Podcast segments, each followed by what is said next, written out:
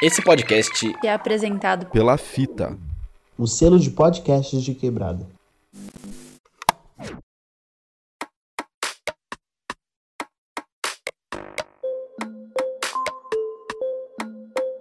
Através. Através. Através. Através. Através o podcast.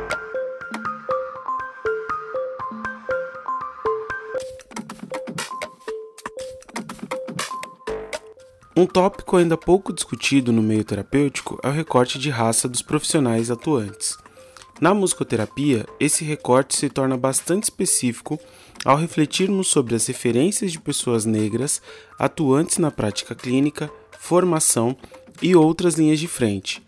Discutir sobre a representatividade de pessoas pretas nos processos de formação e prática clínica, e não apenas enquanto pacientes é uma necessidade importante para ampliar os olhares e conhecimentos da musicoterapia sobre diversos recortes, além de questionar o etnocentrismo e potencializar a diversidade racial.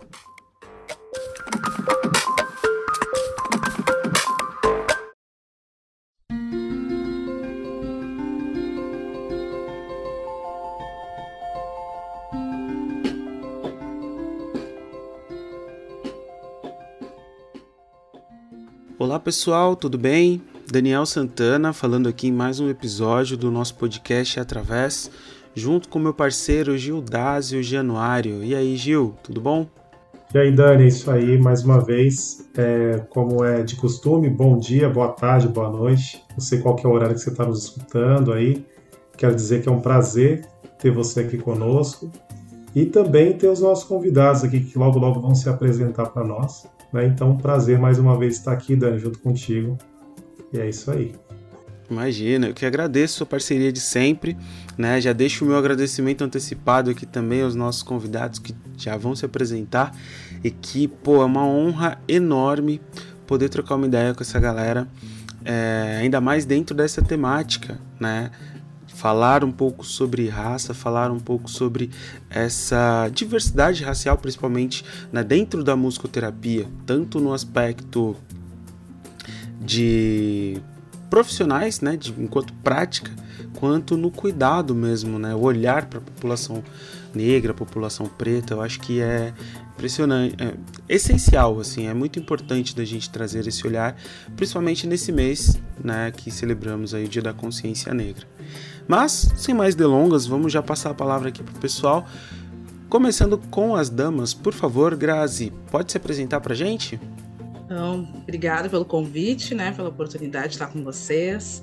Eu sou a Grazi Pires, uh, tenho 36 anos, sou uma mulher preta, cantora, compositora, musicoterapeuta e trabalho mais especificamente hoje com o autismo dentro da musicoterapia tenho uma banda chamada 50 Tons de Pretas, e aí divido a minha carreira então entre musicoterapia e a parte artística.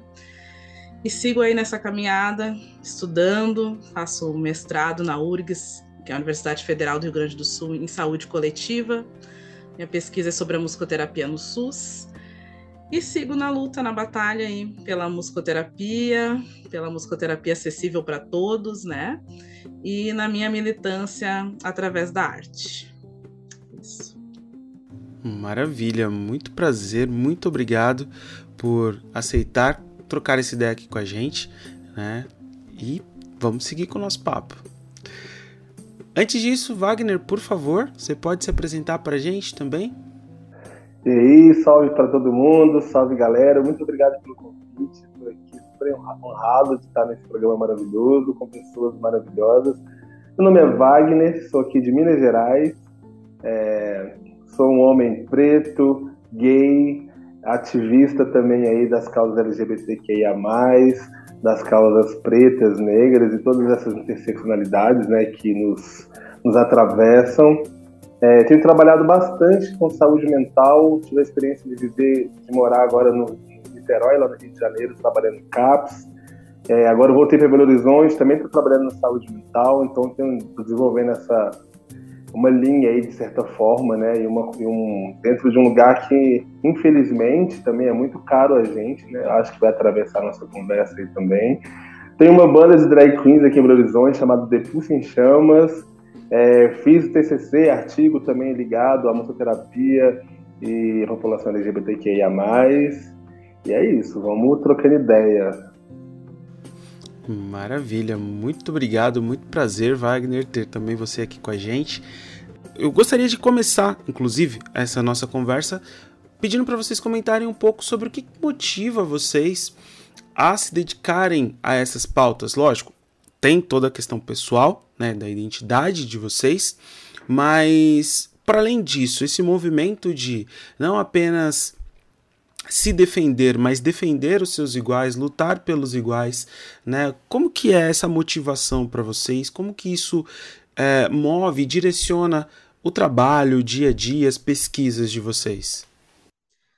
Bom, eu acho que na verdade a gente no dia a dia da, da nossa luta, tanto pessoal quanto acadêmica, a gente aprende que a gente consegue avançar quando a gente está no coletivo, né?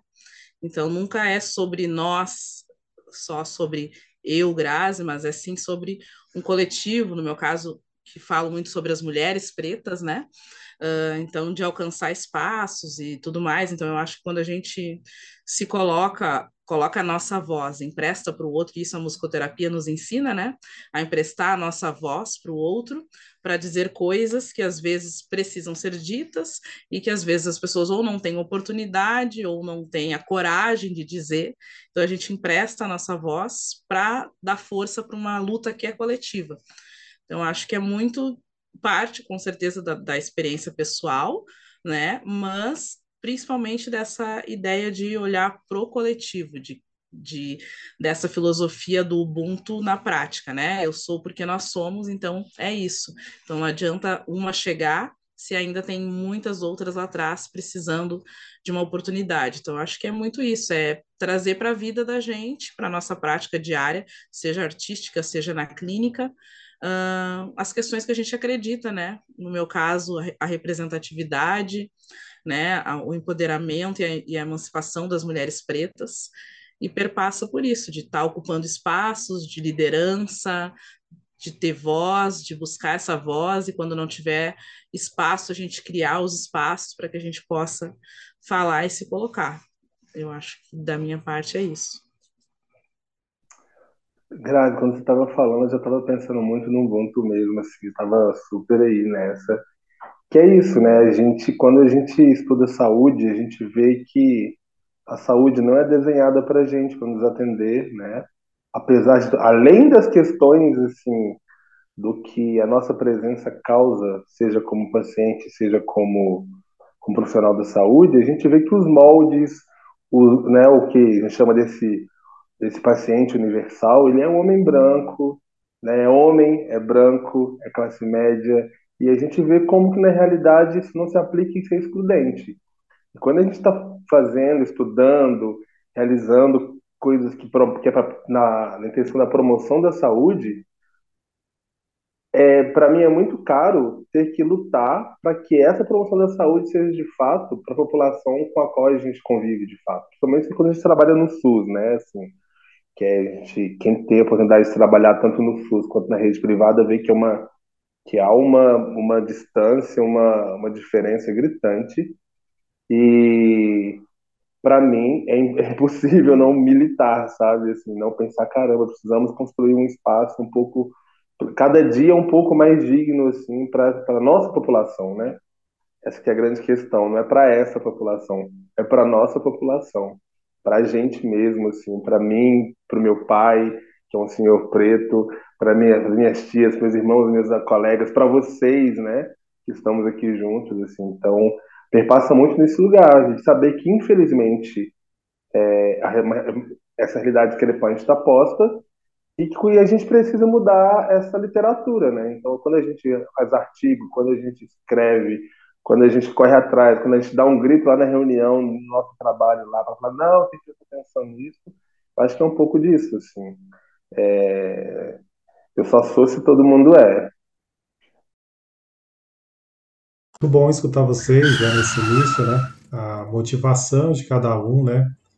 É, na semana passada, acho que semana passada eu e o Dani nós marcamos aqui um Drops, que é um, uma gravação bem pequenininha, né?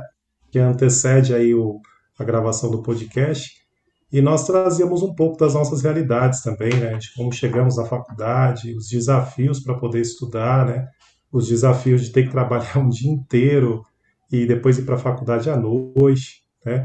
Que são os desafios também de muitos, muitos colegas nossos, né? Muitos companheiros nossos pelo Brasil, né? Que são os desafios que estão é, alocados aí também na questão da desigualdade social, né? Que muitos que tem que atravessar uma cidade para poder chegar à faculdade, enfim, também conectando com um pouco da motivação que vocês trouxeram, né? A questão da, da experiência pessoal, da repre representatividade, né? E emendando aí uma pergunta para vocês, eu gostaria de perguntar para vocês como que vocês enxergam a presença né, e essa representatividade negra na musicoterapia. Né? Como que vocês enxergam? Bom, eu especificamente aqui no Rio Grande do Sul, né, não enxergo. não enxergo porque a princípio só tem eu, né, de musicoterapeuta preta, uh, eu e a Maiara. A Maiara Leal também, que se formou na primeira turma da, da Faculdade Zeste. Uh, tanto eu quanto a Maiara éramos uh, concursadas como professoras de música, né? A Maiara segue como professora de música, Uh, eu estava como professora de música quando me formei em 2019, pedi cedência para saúde, permaneci mais dois anos ali como uh, musicoterapeuta, mas não numa na minha, no meu cargo de musicoterapeuta, né? E aí são coisas para a gente falar depois. Uh, então, não enxergo assim, não tem muitos, né? Não tem essa presença. Na faculdade eu tive uma única professora negra durante toda a formação, né? Tinha até bastante colegas, assim, bastante, né? Pensando assim, em outra faculdade que eu fazia letras antes, na Unicinos, as duas eram privadas, uh, então tinha mais colegas, porque a Faculdade Zeste tem curso de música, musicoterapia e teologia. Então, o curso da música, eu tinha bastante colegas uh, negros hum, assim, mais do que eu já tinha tido na vida toda, né? Bastante, eu digo, não chega a 10, mas, tipo, mais de 5, né? Já dava um, nossa, que legal, tem pretos aqui. Uh, então, não enxergo muito esse espaço. Hoje, através da UBAN, né, que também faz parte ali da, da gestão que está saindo, uh, consegui ter esse contato com os colegas, né, do Brasil todo, e aí poder conhecer, fazer nosso coletivo de musicoterapeutas, e aí pude reconhecer e reconhecer outros colegas, mas aqui em loco, né, especificamente, uh, acabo não convivendo não, nem com musicoterapeutas, muito menos, e poucos colegas da área da saúde também, uh, pretos e pretas. É, eu estou em Minas Gerais, que é tipo tido como estado, né, com maior presença de pessoas pretas do Brasil, mas na, na federal, que é totalmente o contrário disso. Lógico que melhorou bastante por vários motivos, né? Por questões de, de políticas inclusivas e tudo mais, mas ainda assim é um recorte que parece que eu estou no Rio Grande do Sul, às vezes na federal, principalmente na área da saúde, né? Porque tem isso, assim, a gente vai para alguns cursos, a gente consegue de fato encontrar mais pessoas, mas por exemplo, aqui na Federal, quando a gente fazia as disciplinas de saúde, a gente fazia dentro da faculdade de medicina.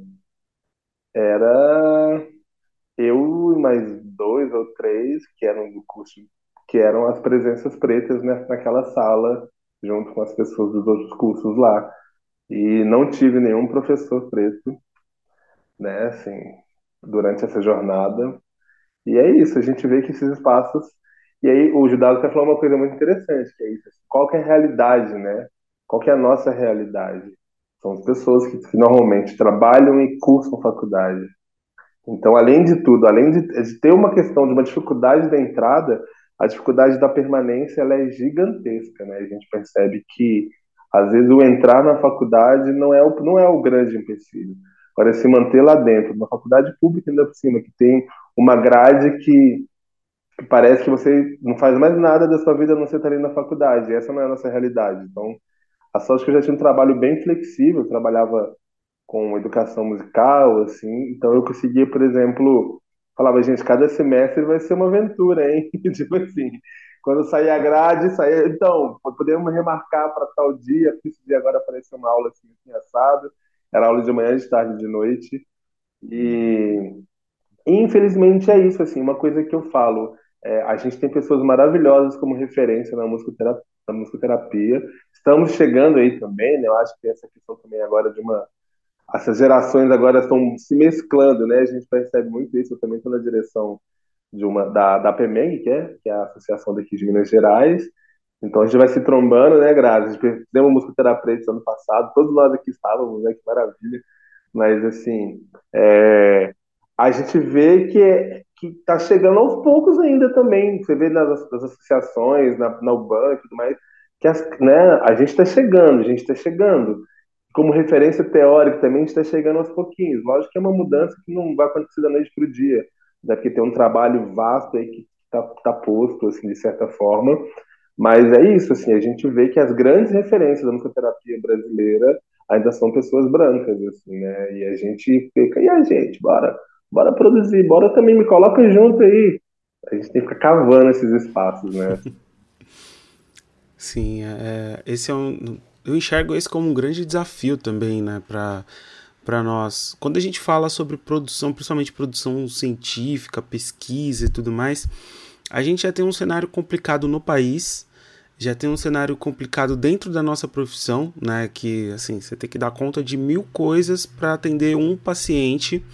E além disso, ainda tirar tempo para escrever, para pesquisar, para fazer, sabe, ter referência e tudo mais. E aí, quando a gente olha para esse nosso recorte, né, da, em especial da, das pessoas pretas, né, é, que é muito comum vir já de uma realidade de classes sociais mais baixas, de um acúmulo de demandas maior, né, de, de, uma preocupação maior consigo e com os outros, enfim, além de toda a demanda do trabalho em si, tem todo um peso social que acaba sobrecarregando ainda mais essas pessoas. É, e aí pensar em produção é algo para mim só se a, a palavra desafio resume muito bem, né? Não é algo impossível. Eu acho que é algo que dá para fazer. Eu mesmo, de vez em quando, eu me arrisco a fazer alguns artigos, fazer alguns trabalhos, algumas coisas. Mas, assim, no tempinho que sobra, nas janelas. Né? Ainda não consegui, por exemplo, investir para entrar num mestrado. Coisa que eu pretendo fazer em breve. Né? Mas, é, pensando nesses contextos, assim, eu acho que desafio é uma palavra que define bem essa realidade, assim. E compartilho bastante também dessa visão que vocês trazem, né, com relação à representatividade. É, é a, a, infelizmente ainda é bastante. Não digo que é bastante difícil, mas é, a gente ainda está muito dentro da minoria das pessoas dentro da musicoterapia, principalmente das referências dentro da musicoterapia. Né? Eu hoje tenho a honra e o privilégio de ser professor de musicoterapia numa pós-graduação que abrange praticamente o Brasil inteiro. E acho que até comentei sobre isso na nossa live lá no ano passado, como me emociona e ao mesmo tempo me inquieta. Às vezes as pessoas chegarem para mim e falar: pô, parabéns, professor. Que legal que tem um professor preto dando aula. Sabe? Agora eu estou me vendo representado aqui. Então, é, às vezes a gente não se dá muita conta, assim, dos, de certas referências ou da importância de certos papéis que a gente faz, né? Não digo nem não se dar conta por não ter consciência da representatividade que isso traz, mas por não, não nem sempre a gente alcançar a amplitude e a profundidade do impacto que é estarmos ocupando esses espaços, né? E aí eu quero até trazer uma pergunta que nem estava prevista aqui no, no roteiro que a gente compartilhou, e como a própria Marli Chagas vira e mexe fala com a gente, né? Quando a gente sai do roteiro que a conversa fica boa, é... eu queria trazer uma pergunta para vocês, principalmente enquanto fundadores ali do coletivo Música Terapeutas, né? Pedir para vocês comentarem um pouquinho como é que foi essa organização, esse processo e qual a importância ou o como vocês enxergam a importância da existência desse coletivo para nós musicoterapeutas? Vou deixar o Wagner começar agora. então, é, quando eu entrei na faculdade, logo quando eu entrei, assim, eu já estava questionando isso. Falar, caramba, né? Tem pouco da gente aqui, né, menino? E no curso, principalmente, na literatura, em tudo, e comecei a pensar, caramba, a gente tem que, a gente tem que pensar numa forma de, de se unir, de fazer coisas juntas, da gente começar a se descobrir também, né? Porque tem isso, assim, tem gente, mas cadê? Cadê a gente? Né? E eu comecei a pensar nisso lá atrás, por exemplo, tá um pouco cedo, guarda essa ideia. E aí, com uma das, das fundadoras também, que é a Ju Brito, ela deu esse nome. Ela falou: a gente precisa juntar os musicoterapeutas. Na época era musicoterapeutas, assim. Eu, isso, isso, perfeito, perfeito. E aí, vira e mexe, a gente falava sobre isso. E aí, quando eu formei, passou um tempo, eu virei. É, eu entrei na presidência da PEMENG e chamei a Ju. Falei: então, Ju, chegou a hora. Tem o queijo e a faca na mão. Bem mineiro esse ditado, inclusive, né? Mas tem queijo e a faca na mão. Vamos, vamos, vamos juntar os nossos, assim. Ela falou, vamos embora agora. E aí foi isso, assim. A gente começou a pensar como que a gente poderia juntar as pessoas para poder falar de coisas que atravessavam é, a musicoterapia como de forma geral também, né? Mas com o nosso olhar. Acho que essa foi a nossa primeira preocupação, assim, de como não também trazer para um discurso que fosse também já ao lado no final das contas, né? Porque isso é uma coisa que a gente vive muito, né? Que a gente, uma coisa é você falar de um tema com, a, com essa perspectiva, com essa, com essa compreensão, com essa vivência. Outra coisa é você ficar ali preso nesse tema como se fosse falar somente daquilo e nada mais importa. Então, assim, a gente fala muito que nesse mês é o mês dos convites, né? Assim, ah, vem falar disso aqui. Eu falo assim, mas você quer que eu falo só disso? Pô, eu faço outros trabalhos legais aí também. Me chama também para falar daquela outra coisa de vez em quando. Pode ser legal, né? Ter um preto falando disso. Então a gente teve muito esse cuidado e a gente foi tentando pensar, cara, quem que a gente pode chamar? E fomos tirando gente, fomos tirando gente. Quando a gente viu, tinha muita gente. A gente fez aquela loucura de fazer, sei lá, foram quatro programas imensos, assim porque foi bom demais, na verdade, assim, deu super certo, foram quatro programas muito legais, mas que foi isso, assim, a gente pensou em como buscar temas e pessoas que vivenciam isso através dessa realidade. E aí depois a, a, o coletivo, na verdade, tinha começado com a gente aqui de Minas, hoje ele se expandiu, né? Somos todos musicoterapeutas agora aqui presentes, inclusive, assim, né? Estamos aqui lutando, nos organizando para ver se a gente consegue fazer alguma coisa. Está super em cima da hora, mas a gente vai conseguir fazer alguma coisa. né, para esse ano foi mais corrido assim para todo mundo, tá um pouco mais difícil de tempo, mas vamos fazendo. Foi mais ou menos por aí, assim. E como foi para vocês, para vivenciar o musicoterapeuta? Eu fazendo perguntas, já tomando. Maravilhoso, assim que é bom. É, eu, na verdade, tive mais contato com o coletivo a partir do, do programa que eu apresento ali na TV UBAN. O meu programa é o Musicoterapia e Políticas Públicas. Então, falei com a Marli, que também coordena junto esse programa. disse, ah, Marli, novembro, vamos, vamos falar, vamos trazer umas mulheres pretas potentes para falar e tal. Então, a gente convidou Michele Mara, Maristela, Fabrícia Santana. E aí, a partir dali, a gente começou a descobrir o, coletivo, né? E aí comecei a me inteirar do coletivo. E aí começamos a pensar no, em temáticas no programa, que não ficássemos, né, enjaulados na temática do racismo, mas falar uh, esses atravessamentos na nossa prática profissional ou na formação acadêmica, enfim, né? Então foi muito legal poder conhecer e se reconhecer em outros lugares, em outros espaços do Brasil todo, né? Porque a UBAN é isso, é uma união brasileira. Então, foi muito, muito legal. Bom, respondendo a sua pergunta também, Wagner, foi muito bom bater aquele papo com vocês, né? Se sentir representa, é, representado, né, na, nas vozes de outros, de outras pessoas, né? Porque eu, eu tenho é um ponto de vista que é nessa última década na musicoterapia, eu acho que houve um avanço significativo do ponto de vista das políticas públicas. Inclusive da musicoterapia está inserida dentro das políticas públicas, seja da assistência social, seja da saúde, né? Até mesmo da CBO lá no Ministério do Trabalho, mas eu gostei de uma frase que a Grazi trouxe, que a nossa luta ela não é pessoal, ela é coletiva, né? E eu tenho percebido, assim, é uma percepção minha, eu posso estar equivocado, é um ponto de vista, mas que das muitas conquistas que houve aí nesses últimos 10 anos, na, na última década, foi, foram conquistas coletivas, né? E que essas conquistas coletivas, por mais que foram conquistadas, é importante continuar.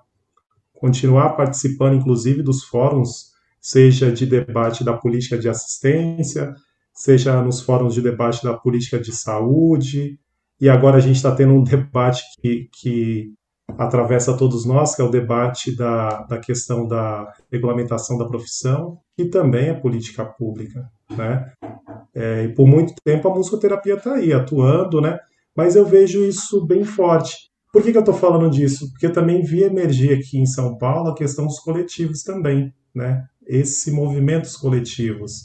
Eu acho isso super é, importante e que a gente sempre reforce isso mesmo, que a nossa luta ela é coletiva, né? que as nossas lutas, inclusive nas políticas públicas, elas precisam ser coletivas, porque a gente passa, né?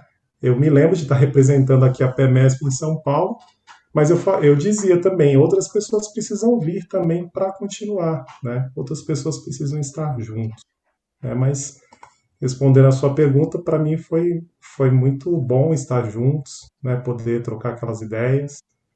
E eu gostaria de fazer uma pergunta. Ah, claro, deixa o Dani, o Dani responder também, né? O Dani respondeu.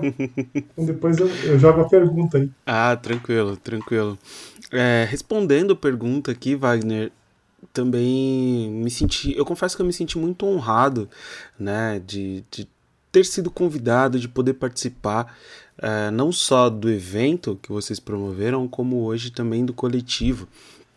Né? Eu também me vejo muito inspirado, tocado e inspirado, não só pela frase, mas por essa visão né, que a Grazi traz de que, a, que você também comentou, Wagner, de que a luta é coletiva, né? Os trabalhos são coletivos, de que as coisas elas precisam é, ter essa diversidade, elas não podem pertencer a uma pessoa né? A, não, isso seja desde questões relacionadas a aspectos socioeconômicos ali, privilégios, acessos a, a X coisas, né? Como uh, lazer, cultura e tudo mais, que a gente sabe que são coisas que vão impactar de acordo com a sua raça, de acordo com a classe social que você pertence, com sua identidade de gênero, tudo isso vai ser querem. Infelizmente, a gente vive numa sociedade que isso acaba impactando no, em como você é visto e o quanto você, entre aspas, alcança né, diante disso, sem a necessidade de uma luta específica. Então, no, nesse episódio, né, nesse Drops que a gente fez, o último episódio que eu gravei com o Gil, que foi ao ar na última terça-feira, né? Ou para quem está ouvindo de uma forma mais atemporal, um episódio anterior ao que vocês estão ouvindo agora. Então, eu e o Gil a gente comenta bastante também do impacto que a própria vivência na faculdade traz pra gente nessa questão desse olhar, sabe? De, de olhar que a vida do outro é diferente da minha, num, não somente por sermos pessoas diferentes, mas porque às vezes a outra pessoa passou por coisas que eu preciso me esforçar para conseguir entender. Né? Não, é comum no nosso caso, é, enquanto pessoas pretas, a gente fazer o caminho oposto. A gente tem que se esforçar para fazer o outro entender da nossa dor, ou da nossa história, das nossas lutas, e não o outro se esforçar para nos alcançar. Né? Infelizmente, isso é muito comum. Né? para nós pretos, para a comunidade LGBTQIA, é, indígenas, entre outros, né? Neurodiversidade também, que é uma discussão que está está surgindo aí com bastante força. Então, são grupos que a, o mais comum é que o próprio grupo se movimente para que as outras pessoas enxerguem e reconheçam como grupo, como indivíduo. Então, poder participar do evento, poder fazer parte do Musicoterapeutas, para mim, é uma honra enorme, assim, sabe? Eu acho que eu fiquei extremamente feliz quando eu fiquei sabendo da existência desse grupo. Assim como você, eu pensava a mesma coisa, Wagner, de que cadê os pretos do rolê, sabe? Eu, eu, na minha sala, quando eu tava na faculdade, ainda tive sorte, assim. Eu posso dizer que pelo menos um terço da sala era, era preto, preta, né? Então, depois a coisa foi mexendo, mudando, aí variou um pouco mais esse número. Mas é, tinha. Tudo bem que não era uma turma muito grande também, né? Mas tinha uma galerinha ali que dava pra, pra acompanhar nesse rolê. E, bom, sem me prolongar demais, deixar o Gil também fazer a pergunta dele, vocês também comentarem mais, mas eu acho que é isso. É essencial, para mim é um grupo, um coletivo essencial de existir, um trabalho muito importante assim de existir, resistir e dar visibilidade, sabe? Aí, Dani. Ô, Dani, eu queria parafrasear a frase da Marli, mas agora eu não lembro o que você falou. Quando o papo tá bom, como é que é? É, a conversa fica boa quando a gente sai do roteiro. Ah, tá. Tá certo. Olha só, gente, eu fiquei aqui pensando aqui no que vocês falaram e estava dando uma olhada para nossas, para as nossas, enfim, nossas ideias aqui. E a gente está discutindo isso fora do ambiente da faculdade. E eu gostaria de perguntar para vocês, assim, no ambiente da faculdade onde vocês estudaram, é, essa temática e a, também a temática das políticas públicas, essas questões eram recorrentes na, nas faculdades onde vocês estudaram ou não? Quais os desafios que vocês enxergam para que esse debate também seja, enfim, seja pautado também nas próprias faculdades? Enfim, é que me surgiu aqui, eu fiquei pensando, eu falei, poxa, eu nunca falei disso na faculdade. Na faculdade eu nunca me.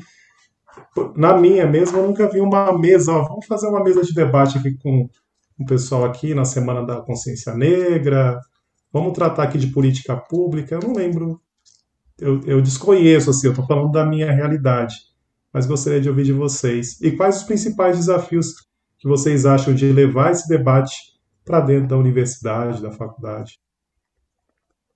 Bom, então, a minha faculdade era privada, né? Os primeiros anos, eu entrei em 2012 e me formei em 2019. Então, fiquei sete anos estudando, mesmo com uh, políticas públicas de, no meu caso, FIES, né, que deu uma aceleradinha ali nos estudos, ainda assim, sete anos para conseguir concluir. Uh, naquela história, né, trabalhando de dia, dando aula e BR 130 para chegar na, na hora e conseguir estudar de noite. Uh, nos meus primeiros anos, o currículo uh, contemplava uma disciplina de História e Cultura Afro, como exige a Lei 10.639, né? Para quem não conhece, 10.639, uh, que fez agora 10 anos, 15 anos já da lei, 2003, né? Então vai fazer alguns anos, uh, que exige que tenha história e cultura afro também no ensino superior, né? Mas que não é cumprida. Mas nos primeiros anos, então, era cumprida, era uma disciplina que era compartilhada entre a música, a musicoterapia e a teologia. E aí foi nessa disciplina que eu conheci a professora Selenir Kronbauer.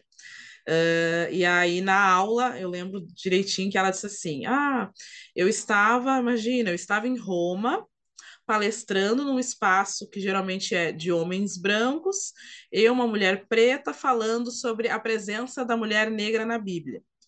Aí eu pensei, como assim? Primeiro uma professora preta fazendo o quê em Roma, falando de mulher, nem sabia que tinha mulher na Bíblia, que está mulher negra na Bíblia. Aí eu pensei, nossa, essa mulher, né, quero, quero conversar com ela. E aí, desde então, a Selenir passou a ser lá a minha mentora e guia desde a faculdade, desde sempre, tudo que eu vou fazer sempre na minha vida profissional e pessoal, eu sempre recorro a ela, virou uma mãe mesmo para mim. Então, nesses primeiros anos, a gente tinha essa disciplina e a gente uh, fazia essas discussões mais afrocentradas, né? E aí depois, né, por questões metodológicas, a, a, disciplina já não era mais História e Cultura Afro, daí eles mudam o nome, assim, botam um nome mais amplo, né, a diversidade, não sei o quê, até que vai dissipando, né, e aí some a temática. Nos primeiros anos também, uh, a gente sempre fazia, então a Serenir coordenava o grupo Identidade, que eu faço parte ainda como egressa, mas não tão atuante quanto antes, né? Mas aí na formação eu consegui ir com a Serenir acompanhar uh, pesquisas que a gente fazia no, nos quilombos, em parceria com a URGS, o pessoal da antropologia, da medicina tradicional, então a gente trabalhava muito com a questão da medicina tradicional, antropologia, pessoal também da área da acho que era engenharia e tal, porque a gente fazia, eles faziam construções nos quilombos com a temática dos adinkras.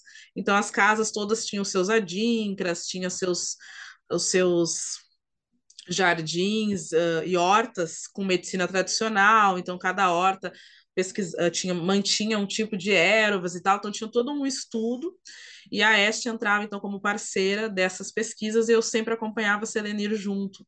Então, eu pude viver essa parte bem atuante, né, do grupo Identidade durante a formação, e sempre, né, Semana da Consciência Negra batia com o Dia da Música. E aí sempre rolava uma, poxa, fechou as datas, né? Então a gente marcava uma, um evento mais focado para a negritude, tinha Semana da Música junto, daí dividia os alunos, aquela coisa toda, né? Ah, nada a ver com racismo isso, né? Isso acontecia sempre por acaso. Então, e depois de um tempo, assim, mais para o final da minha formação, daí de fato a, a Selenira, inclusive, uh, saiu da grade como professora dessa disciplina que focava mais na negritude. A disciplina virou uma disciplina mais aberta, né? Então se falava de tudo um pouco. Uh, e não focava muito nas questões raciais. E, e hoje não sei como que está o currículo, né? Sei que a Serenia já não faz mais parte da grade da musicoterapia, então que era a única professora negra da, da faculdade. E, e, é isso. E é aquilo que o Gil trazia antes. Então a gente às vezes conquista, mas não tá ganho. A luta nunca tá ganha. É sempre uma luta. A cada semestre tem que lutar de novo, tem que solicitar de novo, né? E claro, depende muito do entendimento uh, das pessoas uh, de ah, mas por que, que a gente vai ter uma disciplina que trabalha história e cultura afro na musicoterapia, por exemplo. Tem gente que não consegue entender, né, e fazer essa conexão. Inclusive eu na faculdade uh, ouvia muito, né, de uh, alguns professores do tipo, ah, mas o que que vocês querem trabalhar no SUS? Querem morrer de fome? Né? Então, é uma faculdade que preparava muito para atuar na clínica privada e para ganhar grana, e né? Que bom, todo mundo quer ganhar dinheiro, né? Mas uh, esquecia um pouco deste olhar da formação. Então, tipo, disciplinas falando sobre SUS, não lembro, nunca tive. Né? Então, sempre focado para a clínica privada, sempre focado para atendimento individual, também não muito trabalhada a questão da musicoterapia comunitária, porque quando eu estava estudando, eu dizia, ah, vou trabalhar com musicoterapia comunitária. Porque como eu sempre gostei de trabalhar com grupo, era onde eu me enxergava dentro da musicoterapia, né? O que, que eu vou fazer com um grupo? Ah, musicoterapia comunitária. Então, hoje eu já, né, consegui ampliar esse meu olhar, e tenho Sinfonia, que eu coordeno aqui também, faz quatro anos, então consegui expandir essa ideia do coletivo, do grupo, da luta, da militância, tudo junto, da cultura, da saúde mental, né? Mas, enfim, essa foi um pouco da, da minha caminhada nos sete anos de formação, assim. Teve um momento onde a questão da negritude era bem presente na, nas disciplinas, na formação, e depois isso foi se dissipando. É, eu não tive nem essa sorte, Grade. Na verdade, nada na, na grade de fato que fosse uhum. isso. Salvo que na UFMG tem um programa que eu estava tentando lembrar, inclusive, o nome aqui agora, que é um projeto que, que são aulas, né, são disciplinas que, é, que é oferecido para todo mundo, de todos são temas que normalmente buscam justamente uma forma de atravessar esse conteúdo que é, que é comum nas universidades, que é esse comum esse conteúdo que vem de uma de uma forma eurocêntrica da visão do conhecimento, né? Então aqui eu sei que tem um, por exemplo, que é. Eu vou lembrar os nomes corretos, assim, mas eu sei que é, é fala das folhas, né? Então, quando vai falar das folhas, folhas mesmo, né? Das árvores, das, das plantas, quem ministra, por exemplo, essa disciplina são pessoas ligadas à fitoterapia, é, mães de santo, bezedeiras. Então, vai pegar essa essa ideia das folhas de uma forma mais geral. Então, lógico, vai, entra muito nesse conteúdo que tem a ver, né, com a negritude e tem o outro que tem uma, mais a ver com saberes tradicionais, que aí entra um pouco mais nas religiões matrizes africanas, na, um pouco na cosmogonia indígena também, assim, que eu acho que é o que tem. E aí, só que a gente fala, né, mano, quando, gente, quando o bichinho da militância nos pica, não tem jeito, né? Então, todo trabalho, eu falo que todo trabalho era, eu falava que era, um, era tipo assim, Vamos ver se isso dá TCC, sabe? Assim, vamos aprofundar em alguma coisa. O professor fala, nossa, eu gosto de quando de trabalho do Wagner, que ele faz tudo sempre na norma da ABNT. Eu ficava me treinando, na verdade. E, e eu sempre arrumava um jeito de colocar alguma coisa. Por exemplo, na disciplina da Cibele, da Cibele Loureiro, era para falar sobre musicoterapia e hipertensão. Aí fui lá, achei uns trabalhos da Zanini, uns trabalhos, acho que foi da Zanini mesmo, né, bem legais sobre isso, e é lógico que no final fiz um recorte para a população preta e hipertensão. E aí, quando, sabe, então sempre buscava alguma forma de colocar e trazer esses conteúdos, assim. Inclusive, o meu TCC nasce disso, num, numa disciplina de geriatria, eu, eu, eu, escolhi o tema da sexualidade, tinha vários temas. Sexualidade é meu, sexualidade é meu. Aí eu falei sobre sexualidade e fiz um recorte sobre sexualidade LGBTQIA. E aí isso repercutiu muito legal na aula. Ela, inclusive, me pediu para dar essa aula. Nas próximas aulas, ela não, não disponibilizava mais o tema, porque virou uma aula a mais que ela me convidava para poder dar essa aula. E aí virou meu TCC, mas enfim. Mas é isso, assim, sempre fiquei buscando um caminho de, de colocar, sabe? É, tem um professor, o Fred, que também trouxe muito essa questão, por exemplo, quando ele chegou, ele chegou, estava no meio do curso, assim, ele começou a trazer um pouco dessas questões de ritmos afro, sabe, de ritmos afro-brasileiros, da, da, da, tradição brasileira também, assim, preta, sabe, tipo, é, coco, é, é, como é que era outro que ele trouxe? Ah, o próprio coco. Aqui em Minas tem o congado, a gente trouxe um pouco de congado, aí eu ficava super feliz tratando figurinha feliz, cara, que bom. E ele falava, ah, pô, tem que trazer, né? Porque a gente só escuta as coisas quadradas, as coisas quadradas que querendo reproduzir esse 4x4 eterno, e a gente esquece da, da, das nossas referências mesmo, assim, né? É impressionante como uma pessoa sai, vai pra roda de samba, tá acompanhada de coisas diferentes, chega na clínica e faz um tchon, tchon, tchon, tchon, tchon, uma coisa que a gente acha que é o, que é o certo ali, né? E a gente pode ir além disso, assim, né? Eu discutia muito com ele quando a gente falava em Nordorf Hobbins, a língua travando.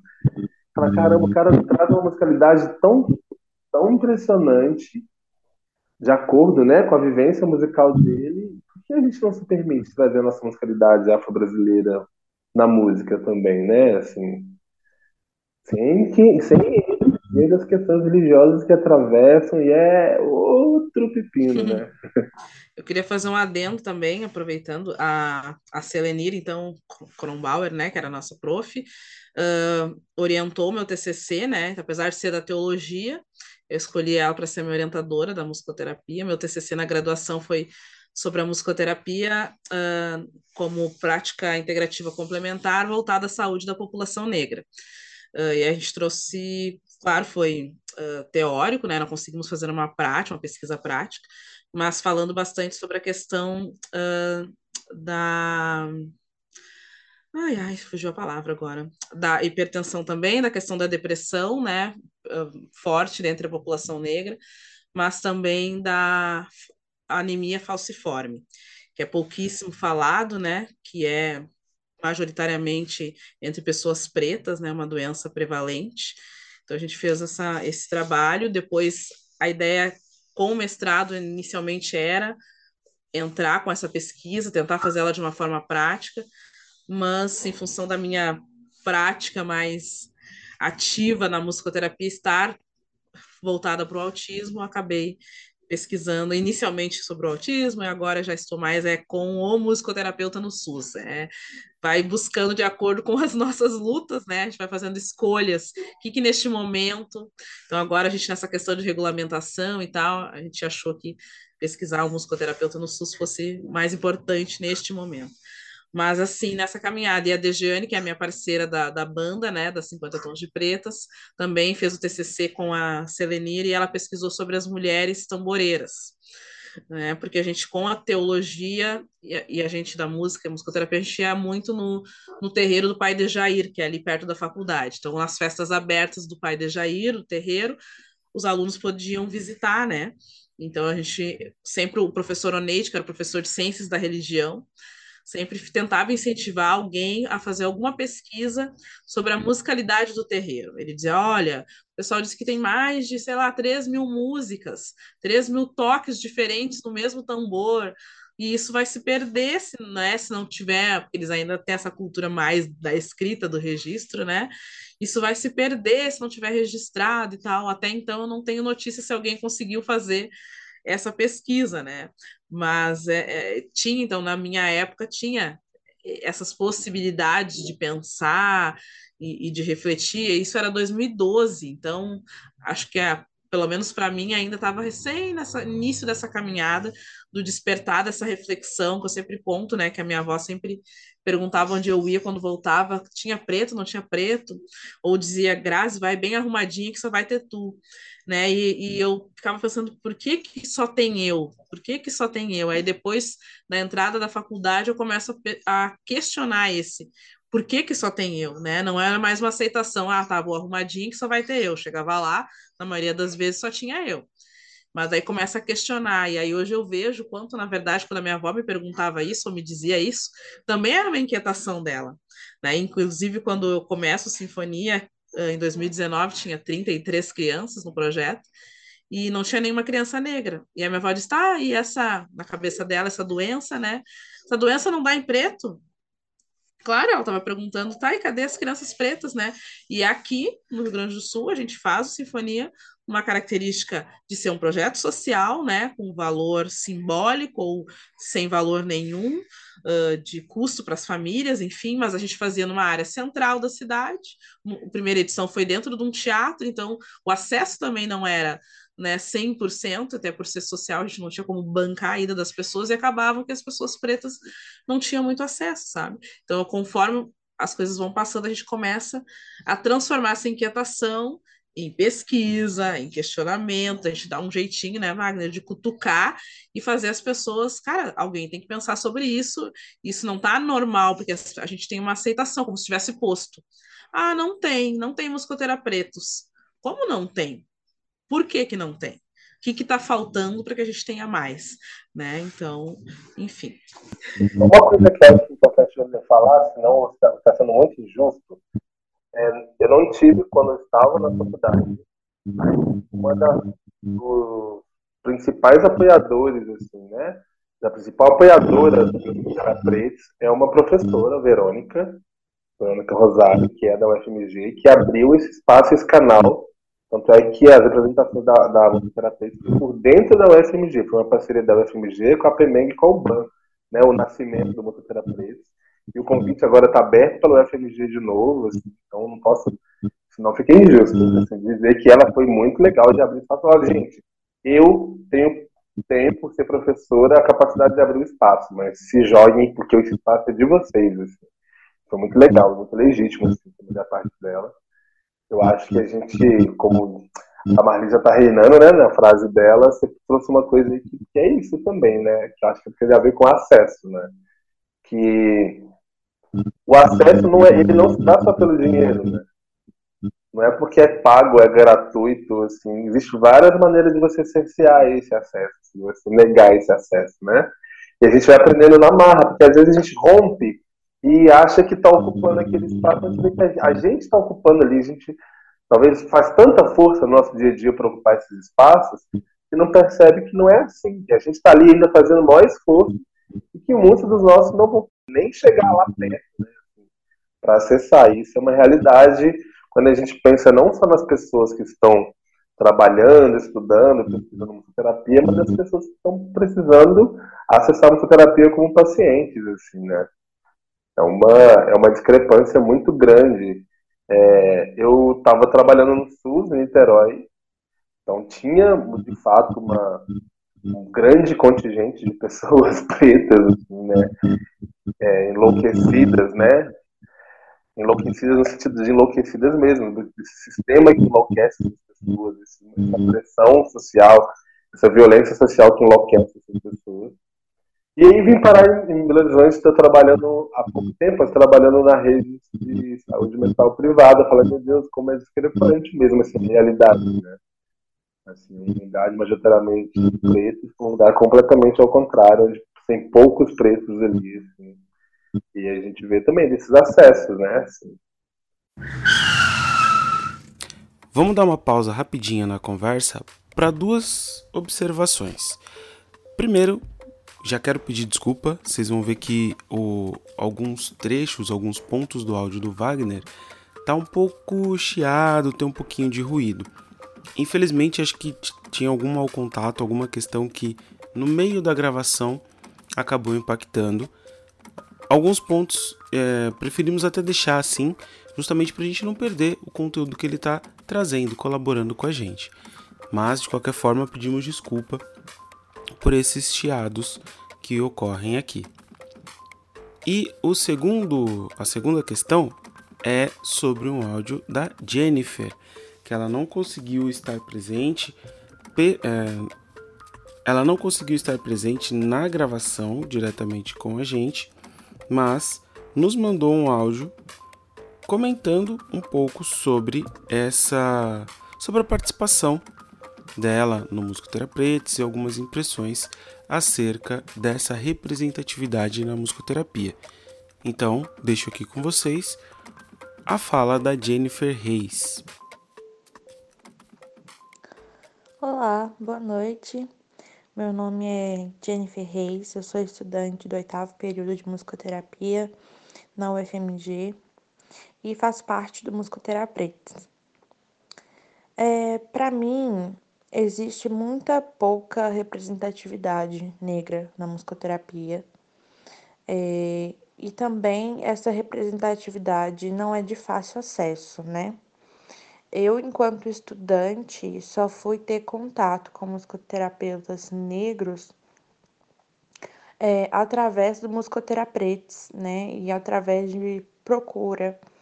É, infelizmente, a gente não tem ainda é, professores negros de musicoterapia na FMG, então acaba sendo um outro lugar também que a gente não tem uma referência, né? Alguém com quem a gente possa se identificar ali é, durante os estudos. E acontece que eu senti muita falta, sabe? Dessa representatividade, especialmente por conta do meu TCC, que eu estou fazendo no momento, que é de musicoterapia, né, comunitária com mulheres negras. Então, quando eu fui à busca de um orientador, foi um processo complicado, porque não tinha ninguém de fato que pudesse me orientar com muita integridade no que eu estava buscando é, a pesquisar. E assim, apesar de lá na UFMG a gente ter uma abertura muito boa, uma disposição boa dos professores, ainda é complicado é, você não ter é, alguém que possa compartilhar do que é viver essa experiência de ser negro não só dentro é, da academia, não só enquanto musicoterapeuta, mas também na sociedade, né? E eu acho isso uma coisa muito relevante, porque é, saber é, sobre todo o contexto que a população negra se encontra, não só a população negra, né? Mas minorias ou é, diversas outras condições específicas, né, é muito importante porque a gente, enquanto profissional, vai encontrar é, diversos tipos de condições, né? Então é importante que a gente se atente a, a compreender toda essa camada que envolve o indivíduo, né? A psicologia social ela vai dizer que não há como, né, é, diferenciar o, o, a questão do indivíduo em si e do contexto que o cerca, né? Então ela vai entender é, que até as condições biológicas, né, estão é, ligadas ao contexto social. E a gente, enquanto profissional da saúde, precisa também compreender isso, para que a gente possa tanto trabalhar é, visando é, condições específicas na saúde da pessoa, né, na qualidade de vida da pessoa, quanto também compreendendo o contexto em que ela se encontra. Trabalhar sem essa perspectiva social é, não integra 100% o, o tratamento né, de alguém. Então, quando eu vejo que não há musicoterapeutas é, que falam sobre isso, é, que, que defendem nem a questão da raça nos atendimentos e no, nos ensinamentos sobre musicoterapia, eu percebo que falta realmente uma atenção a, a esse fato, sabe? E é por isso que eu me dedico a estudar, assim, é, essa questão da população negra na musicoterapia, porque para mim é, é, é uma forma também de criar espaços pra, para a minha pessoa, enquanto pessoa negra, e também para outras pessoas, né? É, e não só, a, não só isso, mas também como a sociedade no geral. E aí, é, a outra questão que entra é que eu já tenho, né, pela minha, pela minha vivência, é comum de mim é, sempre buscar falar sobre isso, sabe? Em qualquer lugar que eu tô, é, a gente que é negro, a gente sabe que a gente não consegue é, viver né? É, não pensando na nossa, na nossa cor, né? Onde a gente chega, a gente precisa, acaba pesando esse fator aí. Então, quando eu cheguei na musicoterapia, isso também foi um fator que eu pensei. Principalmente porque a música é uma coisa de extrema. Uh, é uma ferramenta muito utilizada pela população preta, principalmente no quesito resistência e expressividade, né? Então, quando eu cheguei na musicoterapia e percebi que faltava esse espaço, é, é aquele momento que a gente vai à busca de outras pessoas que estão ali notando essa mesma condição para que a gente possa criar espaços. Porque às vezes temos aí profissionais e estudantes que estão espalhados, né, é, sentindo a mesma coisa, sentindo a mesma falta de representatividade. E foi, é, eu acredito que o Musicoterapeutas foi uma iniciativa de juntar né, essa, essa população. E o Musicoterapeutas, assim, para mim, ele foi, foi um processo histórico, assim, é, na musicoterapia brasileira e quem sabe mundial, porque até então eu não tinha visto assim uma mobilização tão grande de musicoterapeutas e estudantes de musicoterapia negros, né? E eu achei bacana demais ter esse encontro dessa, dessas pessoas. Eu me senti acalentada, assim, por esse, por esse momento. Uh, e foi muito bom, como eu falei, porque através disso eu pude conhecer várias pessoas que eu não conhecia antes, que passaram a ser uma referência para mim, passaram a ser pessoas com quem eu poderia conversar sobre, perguntar sobre, questões que eu não, não conseguiria uma resposta uh, muito íntegra perguntando para os musicoterapeutas, só os musicoterapeutas que eu conheci anteriormente. Então, eu, eu espero que o Musicoterapeutas ele abra essas oportunidades para todos os estudantes de musicoterapia, para todos os profissionais de musicoterapia, e que a gente possa se fortalecer discutindo essas questões, sabe? Que a gente possa abrir um espaço também para que o nosso trabalho possa é, ser mostrado também, porque infelizmente a gente sabe que o conteúdo preto ele tende a ser o preterido, né, a ser invisibilizado. E eu acredito que a gente possa crescer dentro ali do nosso meio, que a gente possa auxiliar uns aos outros para que o nosso trabalho cresça, para que a gente cresça enquanto profissional, enquanto estudante, enquanto pesquisador.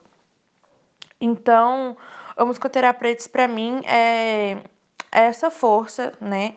Atualmente a gente conta aí com várias pessoas que integram o grupo, o que é mais legal ainda, ver esse grupo crescendo, o que reforça o que eu falei de né, a gente tá com uma, uma população aí que estava espalhada e que estava precisando também desse lugar, né?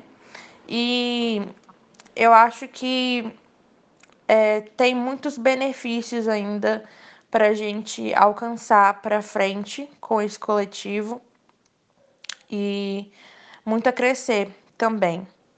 É, eu tenho realizado, como eu falei, um TCC é, de musicoterapia com mulheres negras é, e a minha proposta é fazer uma intervenção de musicoterapia comunitária com essas mulheres, focando na qualidade de vida, e durante os atendimentos, eu posso perceber o quanto que isso é uma coisa gritante. Esse fator é, do gênero e o fator racial é uma questão gritante, assim, na vida dessas pessoas. São pessoas que, se elas tivessem um atendimento de musicoterapia, elas poderiam falar de outras questões da vida dela, delas, né? É, questões físicas ou emocionais mas que a gente vê que a razão é, pela qual elas elas sentem determinadas coisas, né, é, é por conta dessa influência, né, é, da discriminação, do preconceito, né, e da invisibilização que essas mulheres sofrem. Então, é por isso que eu vejo que tratar às vezes, a raiz do problema, né? É, como ressignificar, como lidar com todas essas mazelas que vêm de uma sociedade que segrega, que, que racializa, né, que discrimina, é importante para que a pessoa possa uh, sobrepor aí, né, uh, muitas, muitas coisas é, emocionais que são negativas. Então, é, eu percebo que é necessário, que seria importante é, continuar tendo essas propostas, essas iniciativas de trabalhar não só com esse público, mas demais públicos que, é, infelizmente, é, não tem um atendimento especializado a eles, né? Então, a gente tem aí a comunidade LGBTQIAP+, nós temos a questão indígena, né? É, e demais populações que são bastante preteridas aqui no Brasil.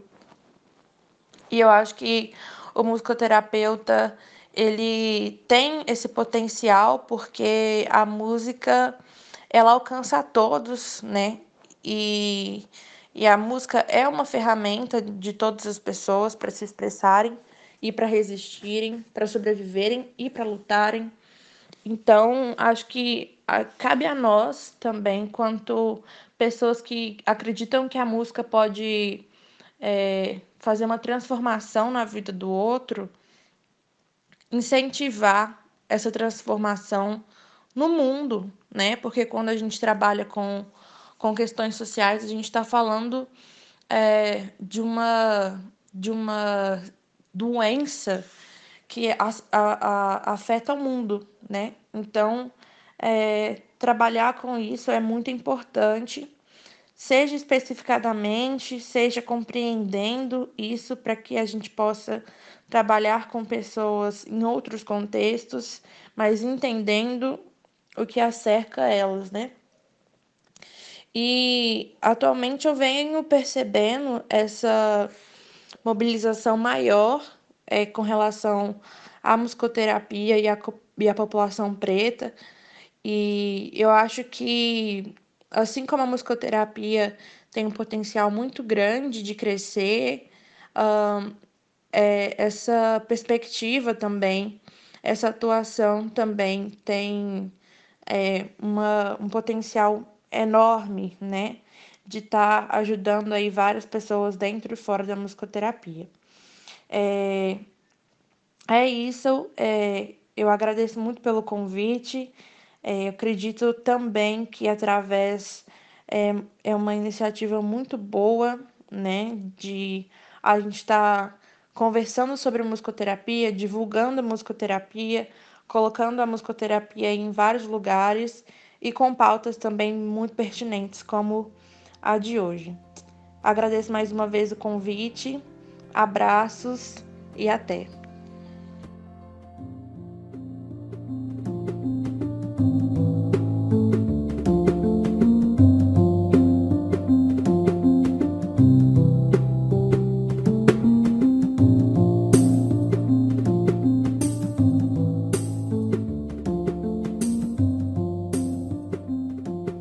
À nossa conversa, vocês estavam comentando, né, de, de todos esses viés, além da questão do das características culturais, da proximidade com a religiosidade, né, de, de base, de matriz africana ali, aspectos relacionados à própria saúde mental, né, as características musicais também.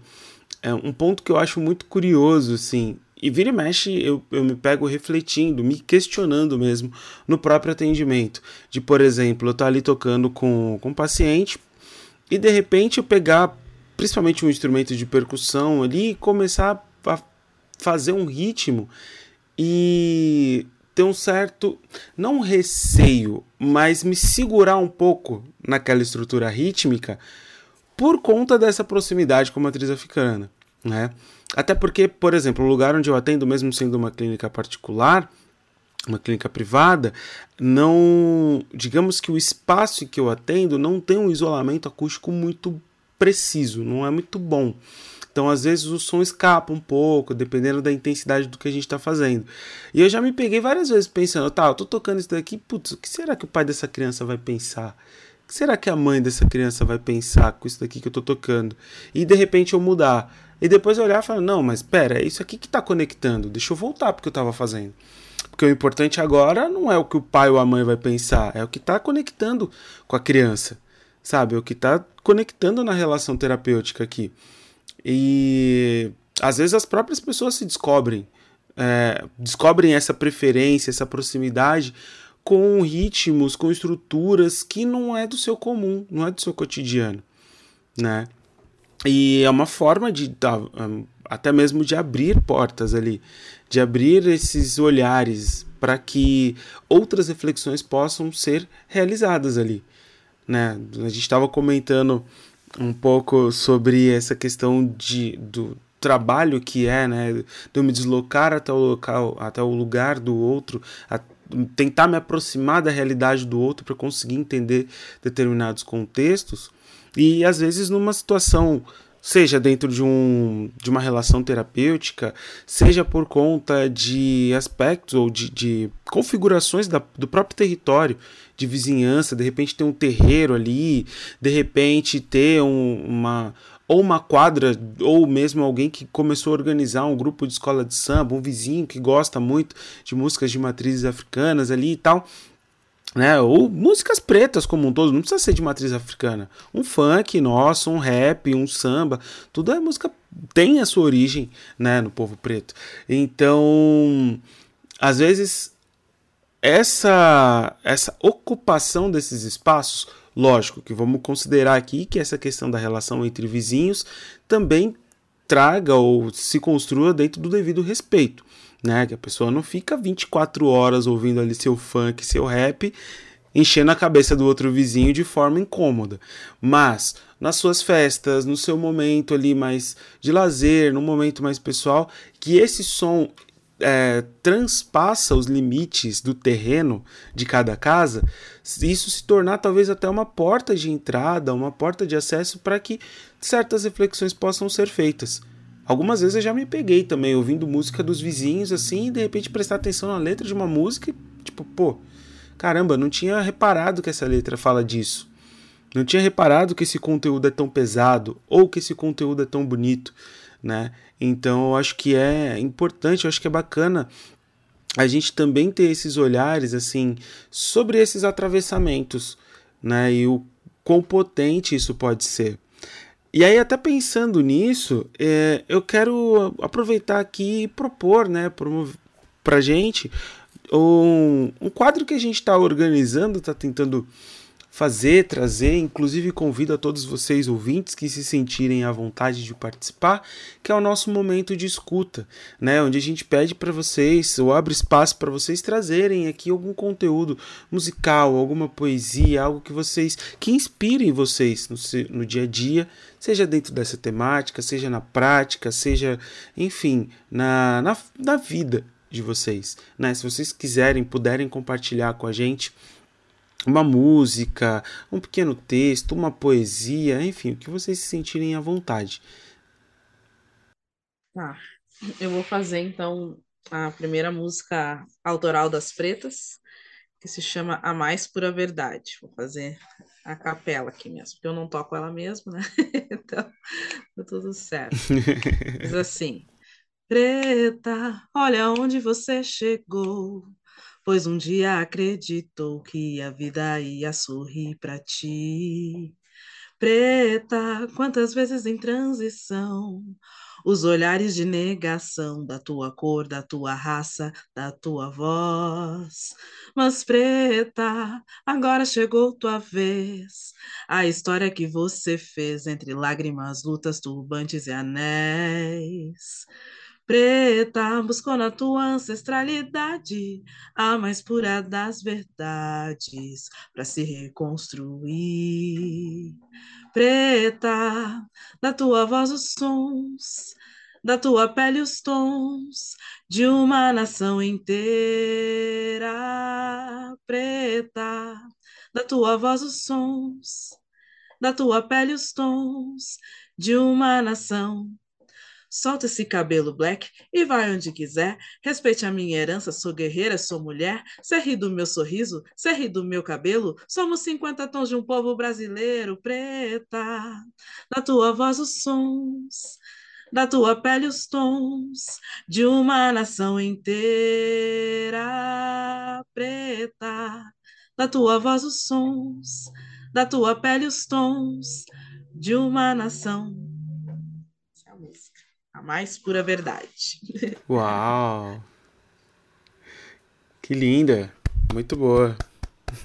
Que coisa maravilhosa, hein, Grazi? Eita, Eu fiquei pensando várias coisas, eu não consegui decidir, mas eu acho que vou cantar um refrãozinho, porque a gente falou de muita coisa, que eu acho que esse refrão resume muito, né? Que a gente fala dessa luta, do que do que essas pessoas nos julgam, onde elas acabam nos colocando, né? Quando a gente tem esse receio de tocar uma levada que lembra alguma coisa do candomblé ou da umbanda, coisa do tipo, a gente já fica com esse receio, porque a gente fica sempre pensando no lugar que eles querem nos colocar, que não é um lugar que não nos cabe, né? Assim.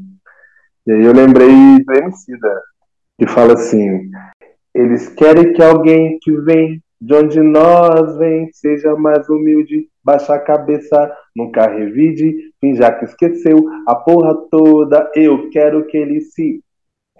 É isso. Eu acho que é, fala bastante. É, uma, é um lema para mim esse refrão, sabe? E assim que eu consegui romper muitos espaços que ainda tinha receio, esse medo de, de chegar em tal coisa, de parecer tal coisa. E Daniel, você falou de uma coisa que não, não tem como não comentar, né? Porque eu sou do candomblé. Então, essa vivência é minha, tá na minha mão, tá no meu sangue, tá no meu ouvido. tá no meu pé, sabe? Então, tipo, ela vai aparecer, cara. E eu consegui vivenciar isso no Rio de Janeiro de uma forma muito legal, porque no Rio de Janeiro eu consegui tocar música de macumba em atendimento coletivo no meio do CAPS. Porque a galera pediu. A galera pediu e eu toquei.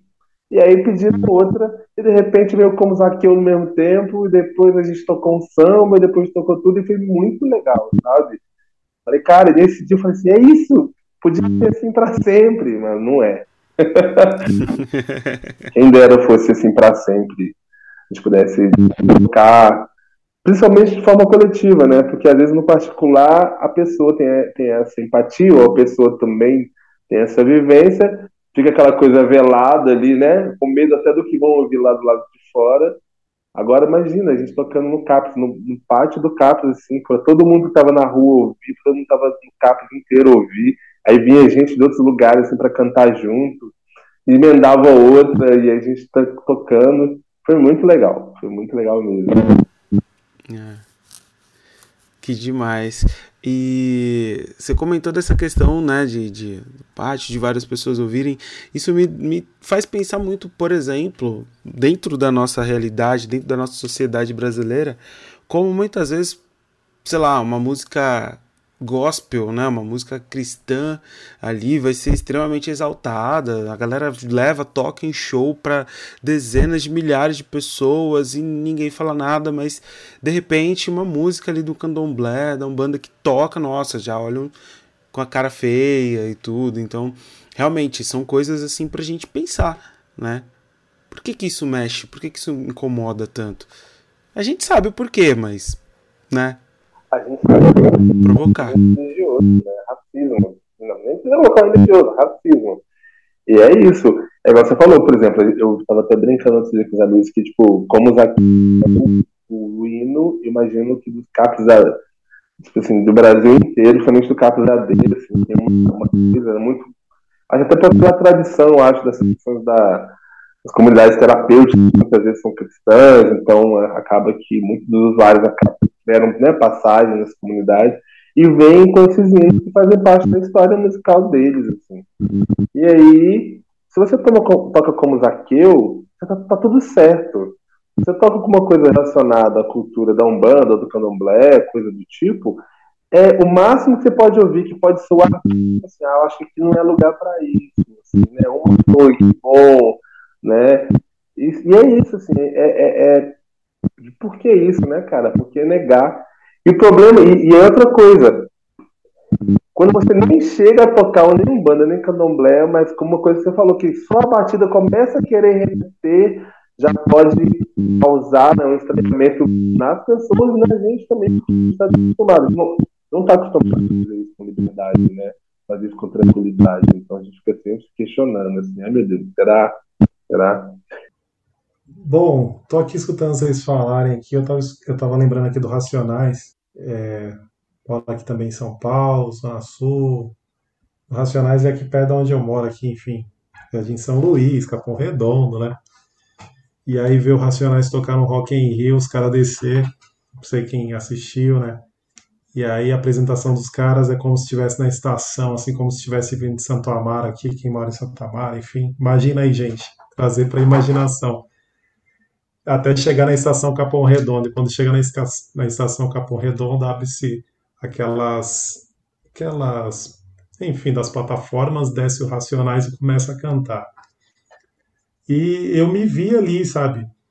Me vi ali porque fez parte também da minha história aqui. Né? Na minha história, acho que de quando eu também era adolescente, então era uma voz potente, né? ainda não tinha o criolo, não tinha o Emicida, né? E quem falava é, abertamente, quem trazia, inclusive, algumas coisas que era totalmente diferente, algumas reflexões, esses eram racionais. E fiquei pensando, me lembrou assim, me trouxe esta, esta boa referência, que eu até brinco lá na clínica, também trabalho numa clínica particular, e aí o pessoal, enfim, era, é era do outro lado da cidade, na Zona Norte, eu falo que eu moro, eu moro aqui na Zona Sul, né? Aí o pessoal pergunta, mas onde você mora? Eu moro lá no Morro do Piolho, tá ligado? Porque Morro do Piolho é, é uma brincadeira que eu faço por conta de uma música do Racionais que vai falando várias quebradas que existem em São Paulo, né? E eu falo, eu moro lá na quebrada. Nossa, mas você vem de tão longe para trabalhar. É, é isso mesmo. Estou aqui, né? Estou aqui. E fiquei lembrando do que, de tudo que vocês falaram, e tem sempre uma pergunta que a gente, que a gente faz aqui para os nossos convidados, né? Que é o perrengue. Quem nunca passou um perrengue que atira a primeira pedra, né? Então, gostaria de fazer uma pergunta para vocês, de um perrengue aí que vocês é, tenham passado, que vocês queiram compartilhar. Tem gente até que pergunta, mas é um só? Não, se quiser compartilhar mais de um, fiquem à vontade. Mas um perrengue que vocês tenham passado aí na, na atuação de vocês, ou na vida acadêmica também, fique à vontade. Perrengue. Como musicoterapeuta, eu não lembro, assim, de nenhum perrengue. Tem situações diferentes, difíceis, desafios, mas eu não, não enxergo assim, porque o perrengue, para mim, me relembra algo com humor. Não sei se, se remete isso a vocês também. Algo que a gente consegue lembrar depois e, e rir, né? Ou rir de si mesmo, ou rir da situação, ou rir de lembrar. E uma vez, eh, ainda como prof de música, eu estava trabalhando num projeto com sexto anos, eu tinha 13 sextos anos. Então, aquela idade que eles não são nem criança e nem adolescente, né? Estão no limbo ali, se descobrindo. E o projeto, eu estava bem na, na graduação, comprando um monte de instrumento, enlouquecida, né? Comprar, comprar, comprar, comprar. E aí, ah, vou usar na aula de música com as crianças enquanto eu não, não atuando, né? E aí fiz um projeto chamado África em Mim. E aí, nesse projeto, a gente trabalhou o ano todo, né? Uh, os instrumentos de origem af africanos, afro-brasileiros e lá, lá, lá. E aí, numa certa aula, então, a gente está falando aqui da religiosidade, né? Eu coloquei que a gente ia aprender, então, a gente ia usar os instrumentos, era o que eles mais queriam, porque a gente construiu o instrumento, fez o instrumento, toda aquela história, né, de escola, e chegou a hora de usar os instrumentos. Então, eu tinha comprado umas timbas, agogôs, né, um monte de instrumento de percussão, levei a mala para a aula, mas antes a gente vai experimentar. O que vocês querem tocar? Funk? Ah, que legal, vamos tocar funk. Mas antes a gente vai escutar então a origem do funk. Vou mostrar para vocês aqui uh, o Ijexá, e aí vocês vão ouvindo, vão ouvindo outros, outras sonoridades focadas no ritmo, né? Para depois a gente tentar reproduzir nos instrumentos. Tudo bem, tudo bem. Só que o professor do ritmo era um babalorixá no meu vídeo, né? Já intencionalmente. Abro o vídeo, ó, então presta atenção no ritmo. E aí, quando começou, alguns alunos já. Aí um fechou os olhos, e aí só escutava, e a outra me chamou e disse: uh, Sora, uh, eu posso não participar desta aula? Aí eu disse: Ah, por quê, meu bem? Ah, porque uh, eu, eu sou da igreja e eu não posso escutar essas músicas. Aí eu disse: Não, tudo bem. Uh, depois a gente passa para ti o ritmo, né? Então, só que a gente vai tocar, daí fica à vontade se tu não quiser tocar, ou se tu não quiser participar, enfim. Daí ela disse: Não, eu só não posso ouvir ele tocando. Então era muito ligado, né, à imagem do Babalorixá fazendo o ritmo. Então, no, no fundo, não era o ritmo. Para o outro menino, ele não podia olhar, mas ele podia ouvir né? Então a sonoridade, sem a imagem ele dava conta ou não era tão prejudicial assim. E aí e, e aí depois que terminou essa aula, eu fui chamada na, na direção, né, na coordenação, que a mãe queria conversar comigo, né? Para entender o que, que tinha acontecido. Claro, talvez o menino não sabia nem explicar, né? Ou vá saber qual, qual é o conteúdo, né, do preconceito que vem, né, que palavras. E eu disse, ah, eu, eu adoraria conversar com essa mãe, também gostaria de conversar com ela, até para explicar e entender, né, qual que foi o incômodo, né, porque a gente está trabalhando música, a gente está trabalhando ritmos, e é um ritmo que eu não sei tocar e que eu preciso que alguém mostre para eles para a gente poder tocar, enfim.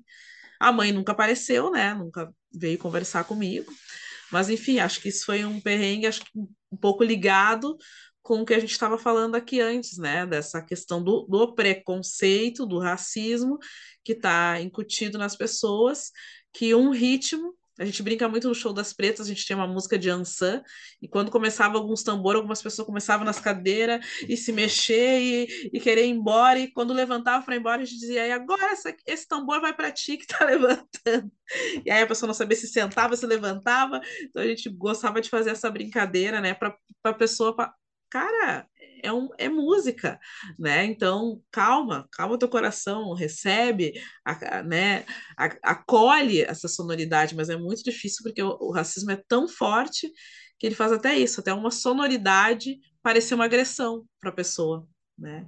Então acho que isso foi um perrengue que eu passei assim como educadora musical na clínica assim até hoje ainda não não tive essa dificuldade, pelo menos não verbalizaram para mim, porque eu não tenho a mínima mínima dificuldade de se eu achar que, que a criança precisa de um ritmo, mas não que eu, eu não sou da religião afro, sou também só uma contempladora, estudadora, conhecedora, mas não me criei na religião, né? Mas gosto muito. Então, quando eu posso e uso, não faço esse critério de tipo, ah, não vou batucar muito. Bem pelo contrário. Aí sim que a criança vai comigo e aí eu batuco e faço, mas, né? Também talvez uh, por todo o contexto, as crianças que eu atendo, todos sabem da minha prática musical como artista, do tipo de som que eu faço, né? Então tem todo um contexto também que me valida, tá, tá ali na clínica, ah, mas é a musicoterapeuta Grazi, né, que toca, Grazi toca, então, sabe, tem aquela coisa assim, tem uma certa aceitação, talvez, eu pensando aqui alto com vocês, nesse sentido, porque, ah, tudo bem, a Grazi faz música preta brasileira, então ela vai tocar lá com eles uns batuques, tá tudo certo, porque a Grazi também é artista, sabe? Tem aquela coisa. Uh, porque eu trabalho num estado, né, que é majoritariamente de pessoas brancas, ainda que eu trabalhe. Hoje eu estou mais na clínica uh, uh, privada, fora o, o, Sinfonia, que é um projeto particular, né, que é social. então, a classe média para cima as pessoas, né? Então atendo majoritariamente também crianças brancas. Mas, uh, enfim, não, não, não percebi ainda nesse espaço que eu estou hoje, atualmente, esse desconforto, alguma sonoridade, alguma coisa, mas acredito que esse contexto que eu também estou ameniza um pouco essas reações, né? Pelo menos até então ninguém verbalizou para mim. Pode ser que realmente alguém possa até ter parado alguma sessão, alguma coisa, por conta de. e não verbaliza, a gente às vezes não fica sabendo, né? Enfim. Eu acho que não verbaliza até porque tem consciência que é racismo, né? É um incômodo, tem a vontade de falar, mas às vezes não é. Para e pensar, ah, não, vou só sair mesmo, assim. É, esses perrengues. Eu, eu tive um perrengue também mais ligado à educação também. Eu estava no PIBID, quando eu estava fazendo licenciatura, tinha um PIBID interdisciplinar na estadual daqui, que a gente juntava licenciatura em música, licenciatura em arte, licenciatura várias licenciaturas. E aí eram, eram todos pautados na, na, na, na é chama? Na tradição afro-brasileira, assim. Então, eram vários grupos. Um grupo tratava o jongo, outra o maracatu, outro o congado, enfim, vários grupos. Eu estava no grupo do jongo. Chegamos na escola, fomos apresentar o grupo do jongo, e aí começa o jongo, né? Aquele. E aí, eu lembro que tinha um vídeo, a gente passava que tinha um toque muito, muito característico, assim. Ele era tocando tambor, ai meu Deus, é macumba, é macumba, meu Deus. Pessoal, isso é macumba, não pode. Escuta, escuta, escuta, calma. Não, isso aqui eu falei, escuta, tá, vamos fazer um combinado. A gente vai escutar até o final que eu tenho uma surpresinha para vocês. Foi a, foi a minha salvação, surpresinha. Porque era uma turma de jovens também do sexto ano, bem nessa ideia, assim, do sexto ano. E aí a galera ouvindo, ouvindo. Aí de repente falou assim: ai, não, é, até que não fala muita coisa. Eu falei: não, gente, vocês gostam de funk? Gostam. Então vou colocar aquele vídeo de novo, vocês vão prestar atenção na batida. Aí Gente, é funk! Aí daquele dia em diante, todos os meninos se amarravam em jongo. O jongo era, era nova tendência na escola, assim. E foi muito legal que aí me teve uma. Assim, passou, conseguimos reverter o perrengue, literalmente uma coisa que foi muito proveitosa, assim, que a gente. É, a gente eu, propus a da galera, ela disse assim, gente, vamos fazer o seguinte. O jongo tem muito essa coisa, né? Eu acho que é muito comum, na verdade, na, na tradição oral de algumas questões assim da, da cultura preta, que é essas, os trocadilhos, o falar sem revelar, né, os códigos, o que é sagrado, o que é profano, muito misturado ali. E aí eu fiz uma proposta que era da gente pegar os textos do Jongo, traduzir para o português, vamos chamar assim, de certa forma, e depois retraduzir com os códigos e gírias que eram comum naquela, naquela escola. Né? Era uma escola numa comunidade, inclusive, aqui de BH. E aí foi muito legal, porque a galera começou a tocar jongo, todo mundo que não queria tocar jongo, a pessoa falava, gente, a galera chega no refeitório, fica tocando jongo na mesa, misturado com funk, e eles começaram a, a, a tipo, a recodificar, né, que é a palavra que nós vamos recodificar é, essas letras, esses, esses códigos do jongo, assim, através da, da gíria dele, da gíria falada na comunidade deles, assim. Mas quando a galera começou a falar que era macumba, que começou a assustar, falei, pronto, agora não vai dar pra ir pra lugar nenhum mais com esse jogo, acabou, sabe?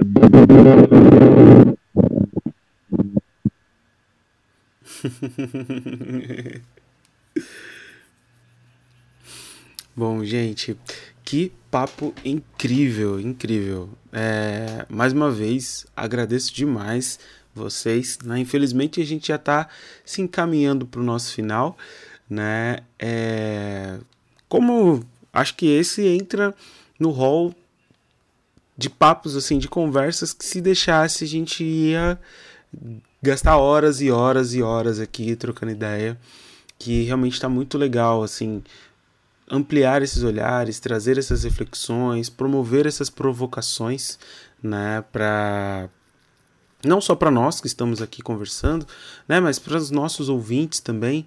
Inclusive, se tem alguma coisa, você que está nos ouvindo, né, tem alguma coisa que achou interessante, alguma dúvida, algum comentário, a gente sempre convida vocês a participarem conosco, né, mandar para gente, seja por e-mail, seja a partir das redes sociais. Né, o nosso e-mail é através o podcast gmail.com, lembrando sempre através com a letra Z e nas redes sociais também vocês nos encontram como através do podcast. Instagram, Twitter, Facebook, a gente está sempre por lá, né? Mas antes da gente encerrar, gente, eu gostaria de pedir para vocês perguntar se vocês têm alguma dica, alguma sugestão, né, que mensagem que vocês deixam aqui para os nossos ouvintes. Se vocês quiserem também é, já deixar os agradecimentos aqui de vocês, né, antes da gente concluir, deixo o espaço para vocês. Bom, o que eu diria é, principalmente para as pessoas não negras agora, que se dizem aliados na nossa luta antirracista, né? Primeiro que antirracismo é atitude, né? Então, discursos e, e dizer que é antirracista não resolve nada se a gente não tiver na prática mudanças, né? principalmente as pessoas que estão em espaços de liderança, de poder, de fazer esses questionamentos. Não tem que partir sempre das pessoas pretas ficar perguntando por que, que eu sou o único. Isso tem que partir das pessoas não negras de dizer por que, que não temos pretos, por que, que não temos LGBTQIA+, por que não temos indígenas, por que não temos pessoas trans. Tem que começar na atitude, né? E também uh, nos convidem, não só em novembro, né, para falar, e para falar de música, para falar de saúde mental, para falar de musicoterapia, para falar de beleza, de qualquer outros assuntos que a gente que norteiem a nossa vida, a nossa caminhada, né, de pesquisa, de ciência, né, e não só para saber como a gente enfrentou o racismo, porque isso vai aparecer, né? Isso está na nossa caminhada, não tem como a gente negar. Em algum momento, alguns momentos da nossa caminhada a gente tinha mais consciência, outros menos consciência, e daí hoje a gente quando olha para trás a gente, caramba, o que eu sofri naquela época foi racismo, né? E eu não sabia, né? Mas uh, a gente poder falar de outras coisas, a gente sabe falar de outras coisas, a gente quer falar de outras coisas, né?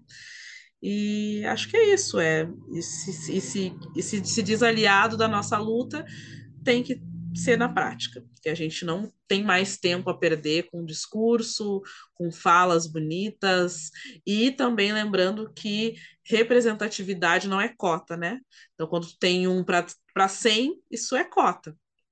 Isso não é representatividade. Representatividade que a gente está buscando é meio a meio e até isso se naturalizar, tu chegar num espaço e ter metade pretos, né, e aí de eh, todos os 50 mil tons que a gente pode ter, né, dentro da negritude, né, uh, e pessoas não negras juntas no mesmo espaço, numa relação horizontal, falando e compartilhando. Esse é o meu recado. E que a gente ocupa os lugares de liderança, de gestão e tudo mais, né? Porque a gente vê uma coisa na realidade também que é uma gestão, sempre uma gestão branca, sempre uma diretoria branca, e, e aí de alguns pretos pingados ali para falar, não, olha aqui, como não tem, né? Mas não, a gente tem que ocupar todos os espaços de verdade. Eu acho que se tem uma coisa que eu posso dizer é, vamos ocupar os espaços, nem que seja goela abaixo, sabe? É, tem um tem uma frase que eu acho muito forte que é que a paz não nos pertence, sabe? Infelizmente, pode parecer uma dureza, mas a paz não nos pertence. Então, assim, não se sinta em paz se você conseguiu sozinho ali um espaço dentro de algum lugar. Não se sinta em paz se você está sozinho. Sozinho não nos pertence. A paz não nos pertence. Então vai ter que brigar, brigar, brigar, brigar e brigar para poder manter o que a gente conquistou, sabe? Correr atrás de outras coisas e é isso. E não acha que você não é capaz, que bem pelo contrário. Bora, bora fazendo, bora fazendo, bora acreditando. Não tenha medo de quem você é, não tenha medo de ser quem você é, sabe? Que também tem isso, assim. Pra gente é difícil, a gente nunca sabe de fato como, como isso vai repercutir pra gente. Mas se a gente quer não ser, profundo isso, né? Mas se a gente quer não ser, a gente não vai ser referência para ninguém. Entende? Então, quando eu vou trabalhar com meu filho de conta, que está aqui inclusive comigo nesse momento, a camisa não deixa aparecer muito, mas quando no começo eu tentava escondê-la ao máximo, e hoje, se ele está aparecendo, qual é o problema? É isso, é referência, sabe? É referência. A gente precisa ser quem a gente é. Então, eu sou um homem preto, gay, candomblessista, e eu não vou esconder isso. Lógico que existe o limite, o que na clínica, o que isso não importa. Mas eu não posso esconder alguma coisa, porque ninguém esconde que é heterossexual né, pra, por causa de uma clínica e vice-versa, assim, né? Então, é, é, isso. Não tenha medo, e é importante. Lógico que às vezes vai ser mais difícil, mas é muito importante a gente ter essa. essa isso é muito importante para a gente também, né? E aí, quando você vê as pessoas que vêm atrás também, fala de repente, fala assim: caramba, daqui 10 anos, gente, esse programa aqui vai ter 10 anos, vai estar falando sobre isso. Alguém vai ter ouvido isso e vai falar assim: caramba, há 10 anos eu vi que você está falando sobre isso e foi muito libertador para mim. A gente não tem a dimensão de quantas pessoas a gente toca no final das contas, sabe? É, a gente não tem a dimensão. E, infelizmente, ainda são pouco. Então, a referência vai ser tipo assim: é isso a Grazi eu vi apresentando um programa, de repente a Grazi estava num, num projeto que eu tinha realizado, de repente a gente está aqui dando entrevista juntos e a gente vai se bombando. E a gente vai virar. É isso, sabe? Quando a gente tiver 200, 300 musicoterapeutas aí, a gente pode descansar um pouquinho mais. Mas por enquanto, tudo que a gente faz é muito importante.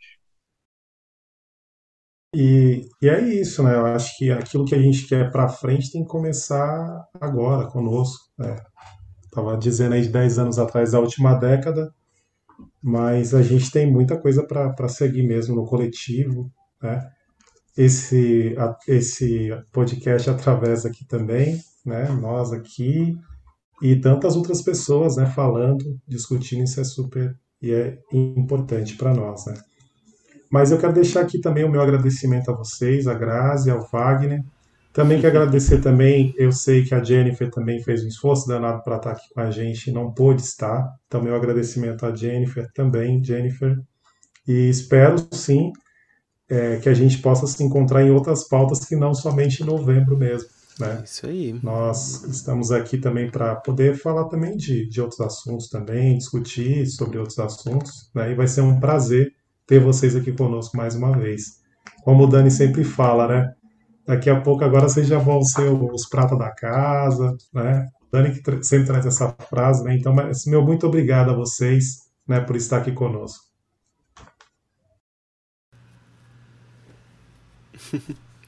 Bom, gente, acho que é isso. É... Vocês querem comentar mais alguma coisa, agradecimento, deixar rede social, algum detalhe?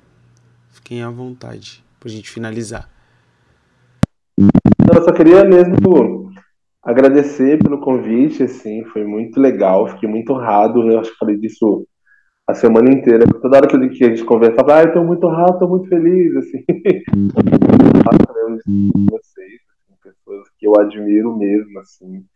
E eu acho, e tô gostando que cada vez mais de perto, né? Admirava de longe, agora admirando cada vez mais de perto, que a gente possa seguir trilhando isso juntos, assim.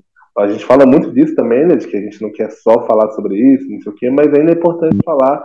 Então, falar disso ao lado de vocês me deixa muito feliz, assim, saber que estamos juntas, assim, de uma forma muito especial, assim, agradecer mesmo. E contem comigo. Isso aí, faço minhas, as, faço minhas as palavras do Wagner, agradeço né, o convite, a oportunidade, contem comigo.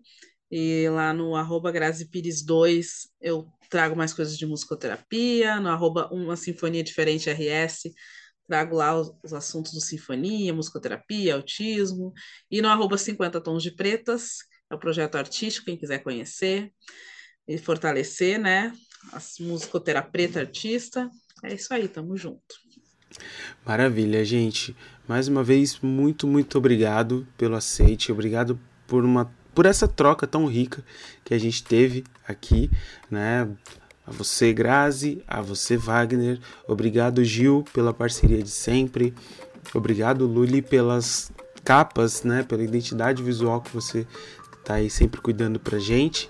E muito obrigado a você que nos ouve até aqui, né? Que acompanha, que apoia nosso trabalho.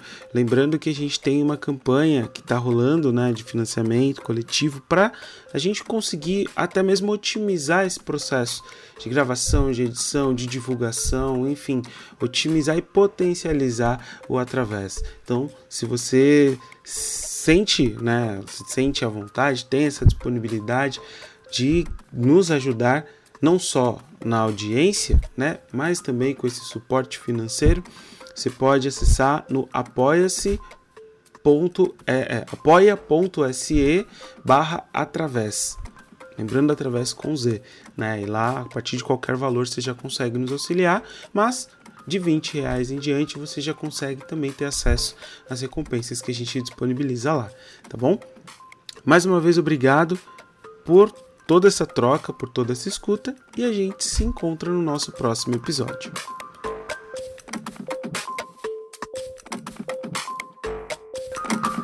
Através o podcast.